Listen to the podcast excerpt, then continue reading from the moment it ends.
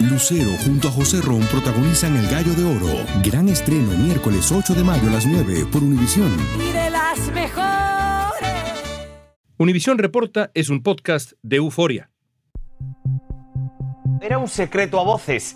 Ya está confirmado. La Reserva Federal acaba de anunciar el aumento de sus tipos de interés en 0.75%. Los ojos del país estuvieron puestos sobre el Banco de la Reserva Federal, que estableció el sexto aumento de las tasas de interés en este 2022 y el cuarto de manera consecutiva en el mismo rango para atacar la inflación. La Reserva Federal subió la tasa de interés. Es la sexta vez en lo que va de este año. Esto en un esfuerzo por tratar de bajar la creciente inflación que se ubica actualmente en 8% y que expertos han asegurado que se trata de una inflación histórica. El aumento va a impactar en el bolsillo de la gente mientras la inflación no cede y se sigue hablando de recesión.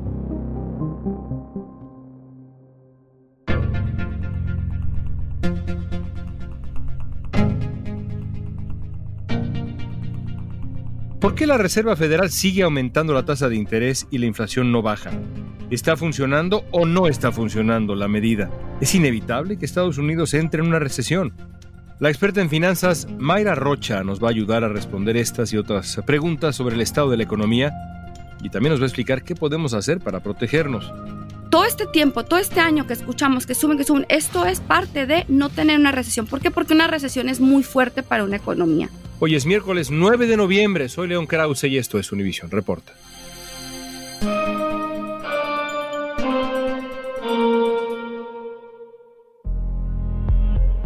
Mayra Rocha es periodista, analista, experta financiera de Univision. También es la creadora de una plataforma llamada El Dinero Sí Importa, dedicada a informar a los latinos sobre finanzas personales.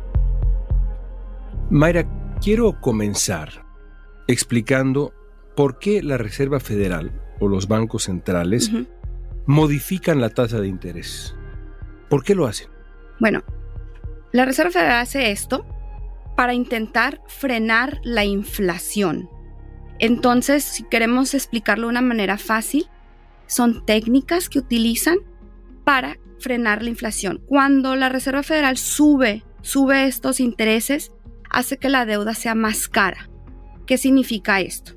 Que las tarjetas de crédito si alguien tenía el 12% en su tarjeta de crédito, le va a subir a 13%, 14%. Usualmente las tarjetas de crédito no tienen que avisar. Cuando uno firma, ahí dice que ellos pueden subir, bueno, nunca bajar, subir los intereses. También los préstamos de los autos van a ser más caros. Directamente la Reserva Federal no tiene que ver con las hipotecas, pero sí cuando ellos suben los intereses afecta de alguna manera el préstamo a las hipotecas que también ha subido, como hemos visto. Entonces, ¿Por qué hacen esto? Es una manera de enfriar, es la palabra, la inflación. Los precios en este momento están muy altos de todo, de las casas, de los carros, de la comida. Entonces, al hacer esto, la Reserva Federal lo que intenta hacer es que todo cueste más caro, que el consumidor frene un poco estas compras. Al fin y al cabo tiene que ver con la oferta y demanda. En este momento hay más demanda que oferta. Si el crédito es decir, el dinero es más caro, la demanda baja, evidentemente, y esa es la lógica. Si baja la demanda porque el dinero es más caro, los precios bajan también. Exacto. Al fin y al cabo, la economía de este país primordialmente tiene que ver con nosotros como consumidor. Si nosotros tenemos dinero, tenemos un efecto en la economía. Si nosotros no tenemos dinero, no desaceleramos la economía. Entonces, bueno, eso es lo que intentan hacer ellos. Por eso se dice también que parte de las consecuencias de la política de inyección de dinero durante la pandemia, que fue, pues sí, visto por otro lado, digamos, una manera de apoyar a la gente que pasaba por momentos terribles, también una de las consecuencias quizá negativas es, con tanto dinero, pues la gente tenía una demanda enorme, ejercía una demanda enorme y eso puede haber contribuido a la inflación. Definitivamente contribuyó. ¿Por qué? Porque no solamente el dinero mandó los cheques de, estímulo, bueno, eso tuvo que ver, pero también las personas en general no salíamos, no gastábamos, no íbamos al cine, no viajábamos, no íbamos a restaurantes. Entonces, ¿qué hacía eso? Que todo el mundo tuviera mucho dinero en sus casas, en sus hogares, ¿no? Entonces, a la misma vez, queríamos productos. A la misma vez, algunos compraron bicicletas de hacer ejercicio, algunos querían remodelar la casa porque estaban en la casa. Y entonces, había mucho dinero, pasó lo de la cadena de suministro, Que la Ujú. pandemia, China, bueno, no estaba operando al 100%, hubo un problema en los puertos de que no había suficiente personal. Entonces, Alta demanda y todavía menor oferta por todas estas razones, incluida la parálisis de la cadena de suministro. exacto. Y todos los hogares con muchísimo dinero en casa, ¿no? Porque no estábamos gastando. Entonces, esto ocasionó naturalmente una inflación. No tenemos que hablar de nada político. Cuando hay mucho dinero, hay poco producto, pues esto es una de las consecuencias. En marzo se registró el nivel de inflación más alto en 40 años, 8.5%. Para reducirla, la Reserva Federal comenzó a aumentar la tasa de interés. Este mes se produjo un incremento de tres cuartos de punto porcentual y la consecuencia probable es que aumente el riesgo de endeudarse aún más. El aumento de la tasa de interés impactará a quienes tienen tarjetas de crédito, préstamos de casa, préstamos estudiantiles y afectará el financiamiento de automóviles, entre otros. Muchas empresas de aquí de Estados Unidos se estarían preparando para una recesión que creen que no sea tan corta. Ahora se dice que esta política de elevar las tasas de interés también implica un riesgo de una recesión. ¿Cómo funciona ese riesgo? Es decir, si desaceleras demasiado, hay una Sí. recesión. Explícanos cómo funcionaría eso. El riesgo ocurre cuando nosotros dejamos de comprar. Así de fácil. Entonces, lo que haría es bajaría la inflación, ¿no? O pararía la inflación. Pero la Reserva Federal está intentando que no ocurra. O sea, están aumentando los precios y tiene que ver todo con no- intentar no llegar a una recesión. Es ¿Qué un juego delicadísimo entre Sí. detener la inflación, pero no provocar una recesión. Exacto. Lo han hecho y puede que lo hagan si esta inflación no baja. Pero todo este tiempo, todo este año que escuchamos que suben, que suben, esto es parte de no tener una recesión. ¿Por qué? Porque una recesión es muy fuerte para una economía. Una recesión usualmente va ligada a un desempleo alto.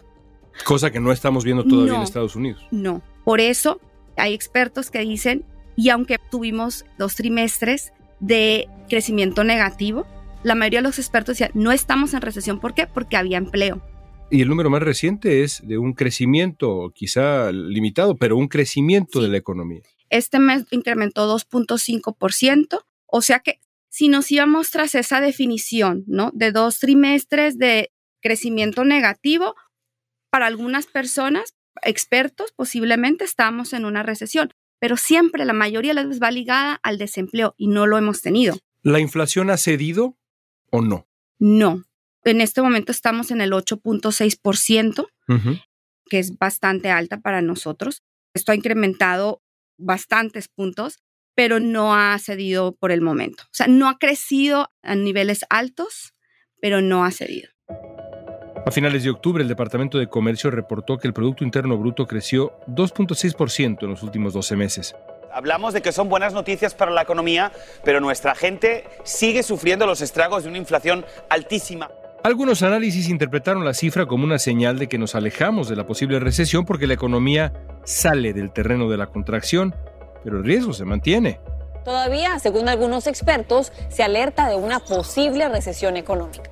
Significa que la economía del país, pero global, está creciendo, pero no quiere decir que su salario haya crecido, que su bolsillo tenga más dinero ahí disponible. Entonces, ¿ha funcionado lo que ha hecho la Reserva Federal o no? Sí ha funcionado, pero también está compitiendo con varios factores, ¿no? Ahora, por ejemplo, bueno, pasó la pandemia, también pasó la guerra en Ucrania y en Rusia, que esto no ayuda porque también sube los precios De la energía. de la energía, del petróleo. Tú sabes que Ucrania y Rusia son los exportadores más grandes de trigo, Los alimentos también los suben. alimentos. Entonces, estos movimientos, claro que han ayudado. Claro, hay países que han tenido inflación de 20%. En nuestros países latinoamericanos, la mayoría mantienen estos números que son altísimos para nosotros. Latinoamérica usualmente mantiene unas inflaciones de 8%, 10%. O sea que la Reserva Federal está haciendo, digamos, su trabajo en intentar volver a bajar al 2%, que es el número clave.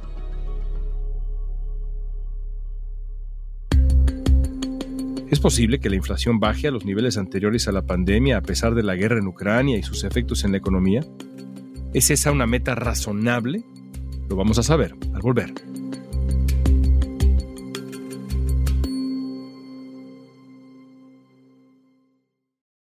Lucero junto a José Ron protagonizan El Gallo de Oro.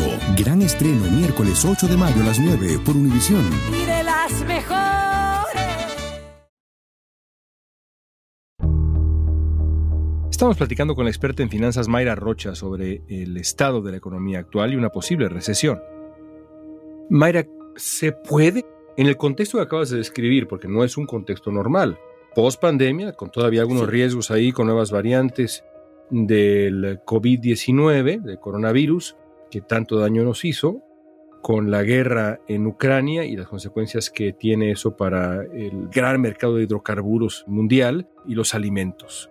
Esas son las circunstancias actuales. Exacto. Son dificilísimas. ¿Se puede aspirar en el mediano plazo a reducir la inflación al 2%, a algo que sea completamente manejable o no? Yo creo que es muy evidente que muy probable vamos a tener una recesión. O sea, la mayoría de los expertos dicen que vamos a tener una recesión, no este año, en el 2023, pero no es una sorpresa, o sea, no es una recesión que nos va a sorprender porque ya se ha ido manejando, como venimos hablando.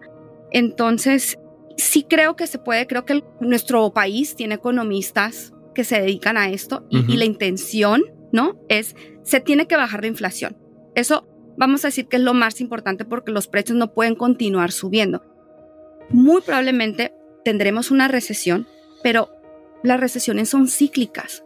En la historia ha ocurrido, creo que muy pocas veces en países que la recesión dura por mucho tiempo. O sea, son ciclos de, puede ser seis meses, ocho meses, doce meses, pero la intención es que para la inflación. O sea que hay que tenerle miedo a una recesión, pero también hay que estar conscientes de que esto no es para siempre, ¿no? Que es un mecanismo que se va, posiblemente se va a tener que utilizar para frenar esto. Para enfriar la Para economía. enfriar. Te cuento que la mayoría de los bancos grandes de este país están asumiendo que estamos en recesión, que viene una recesión. O sea que el gobierno puede estar subiendo el porcentaje, pero al fin y al cabo, la mayoría de los expertos dicen que va a haber una recesión. El presidente Biden ha apoyado las medidas tomadas por la Reserva Federal para acabar con la inflación y recientemente declaró que no cree que subir los tipos de interés vaya a provocar una recesión, esto de acuerdo con el Washington Post.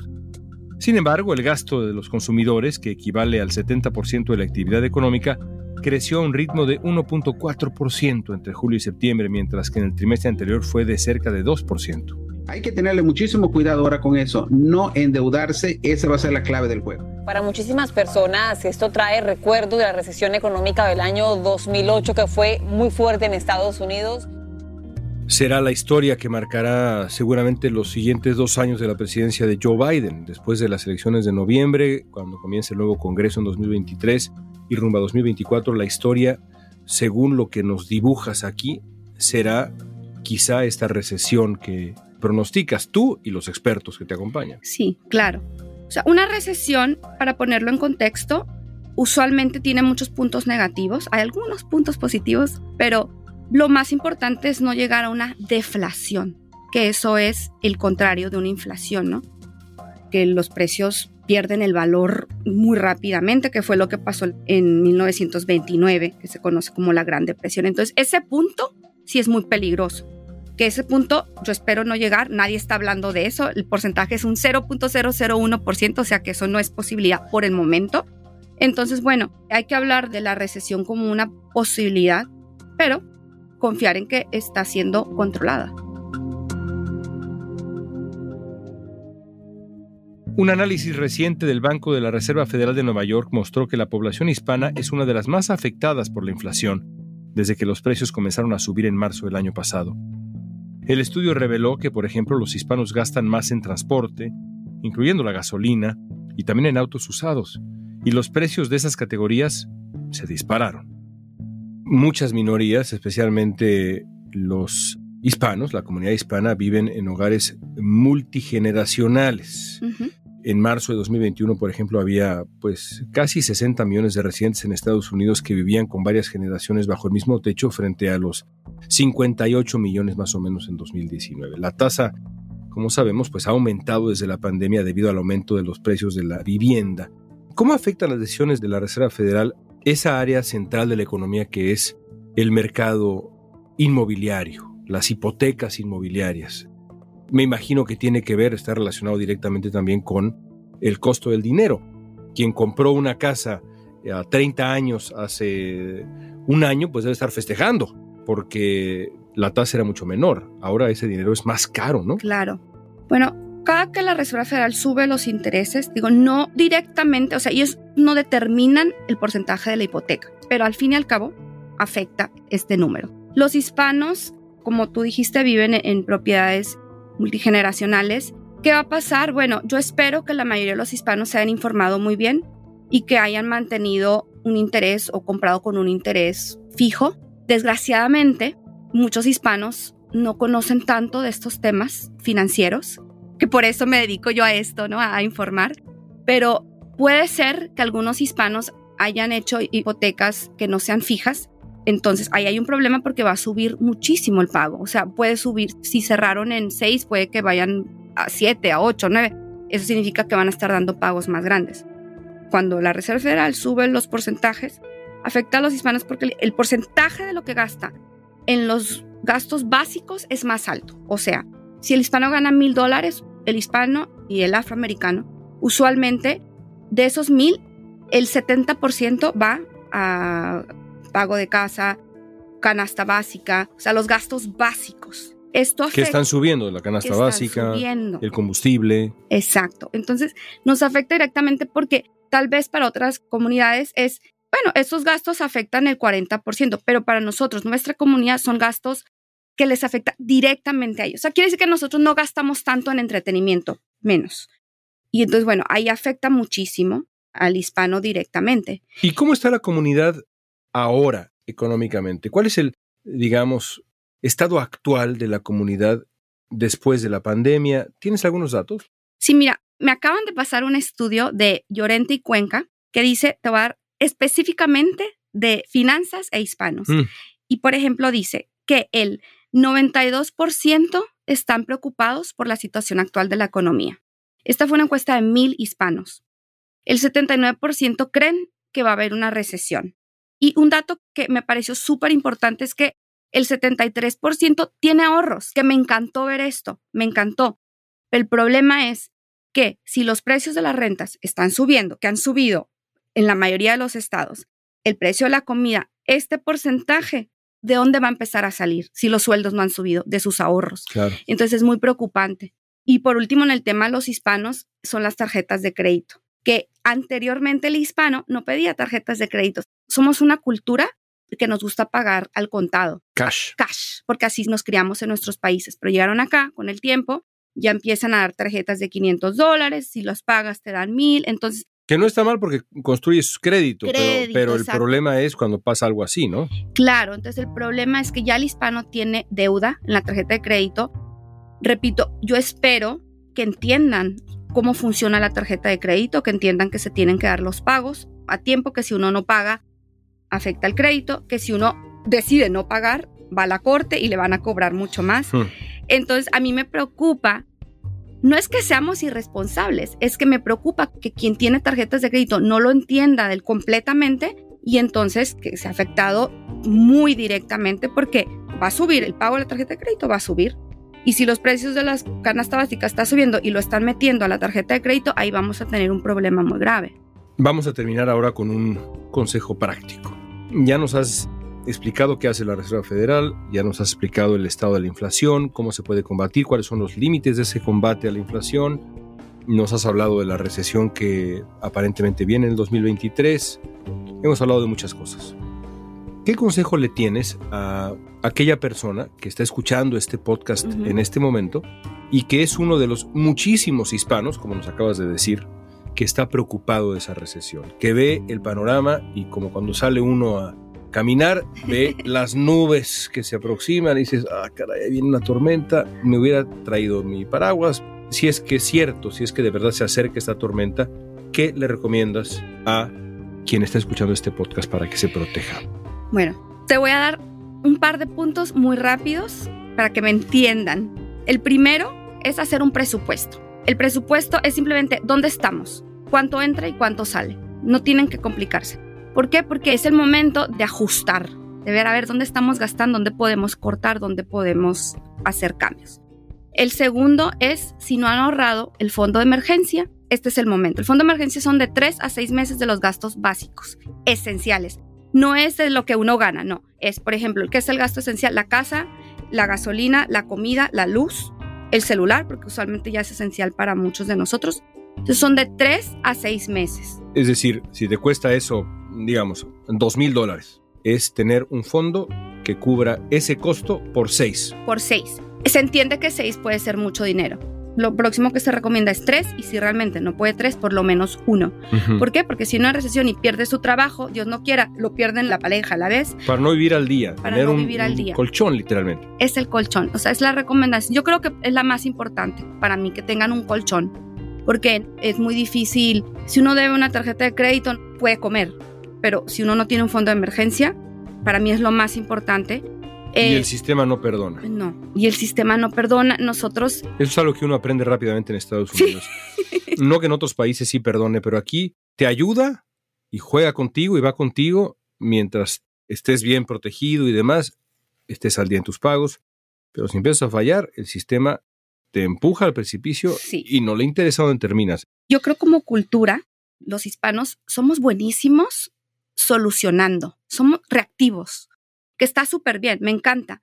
Pero en este país estamos en otro país y aquí nos toca cambiar esa perspectiva y decir, ¿sabes qué? Perfecto, yo soluciono, pero voy a prepararme.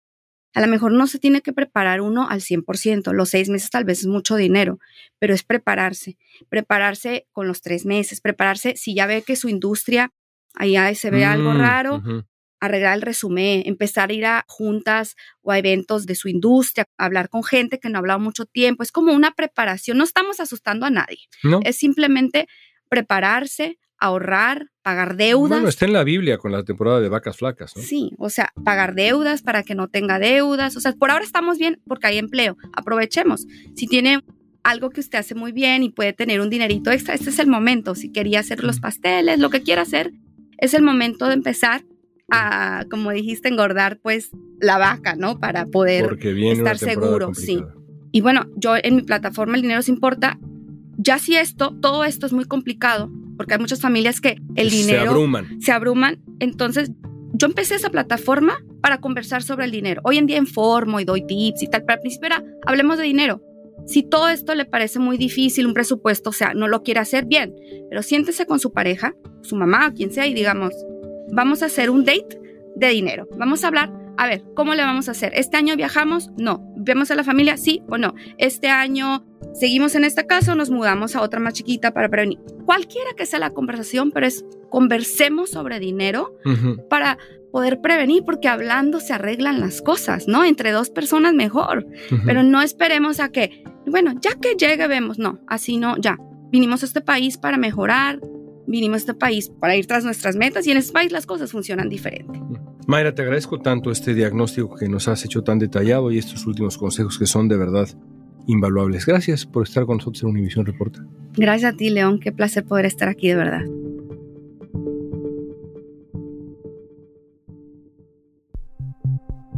Para el jefe de JP Morgan Chase, que es el mayor banco de inversión estadounidense, la economía mundial se enfrenta a una mezcla de factores que probablemente provocarán una recesión en el país a mediados del próximo año. El ejecutivo declaró a la cadena CNBC que la Fed, la Reserva Federal, esperó demasiado tiempo para actuar y tratar de controlar la inflación y que el impacto de la guerra en Ucrania redujo el crecimiento económico. Sin embargo, agregó que a pesar de todo, Estados Unidos está en mejores condiciones que en aquella tremenda crisis financiera del 2008.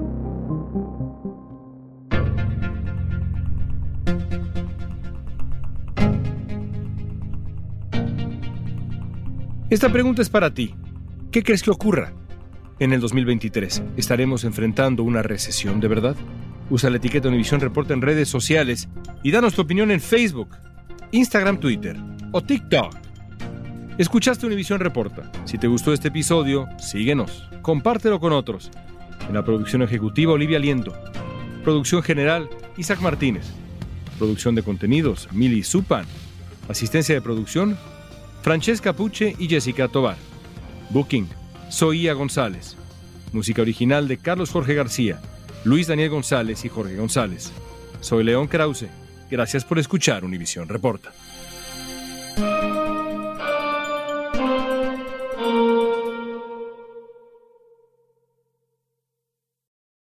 Junto a José Ron protagonizan El Gallo de Oro. Gran estreno miércoles 8 de mayo a las 9 por Univisión. Y las mejores.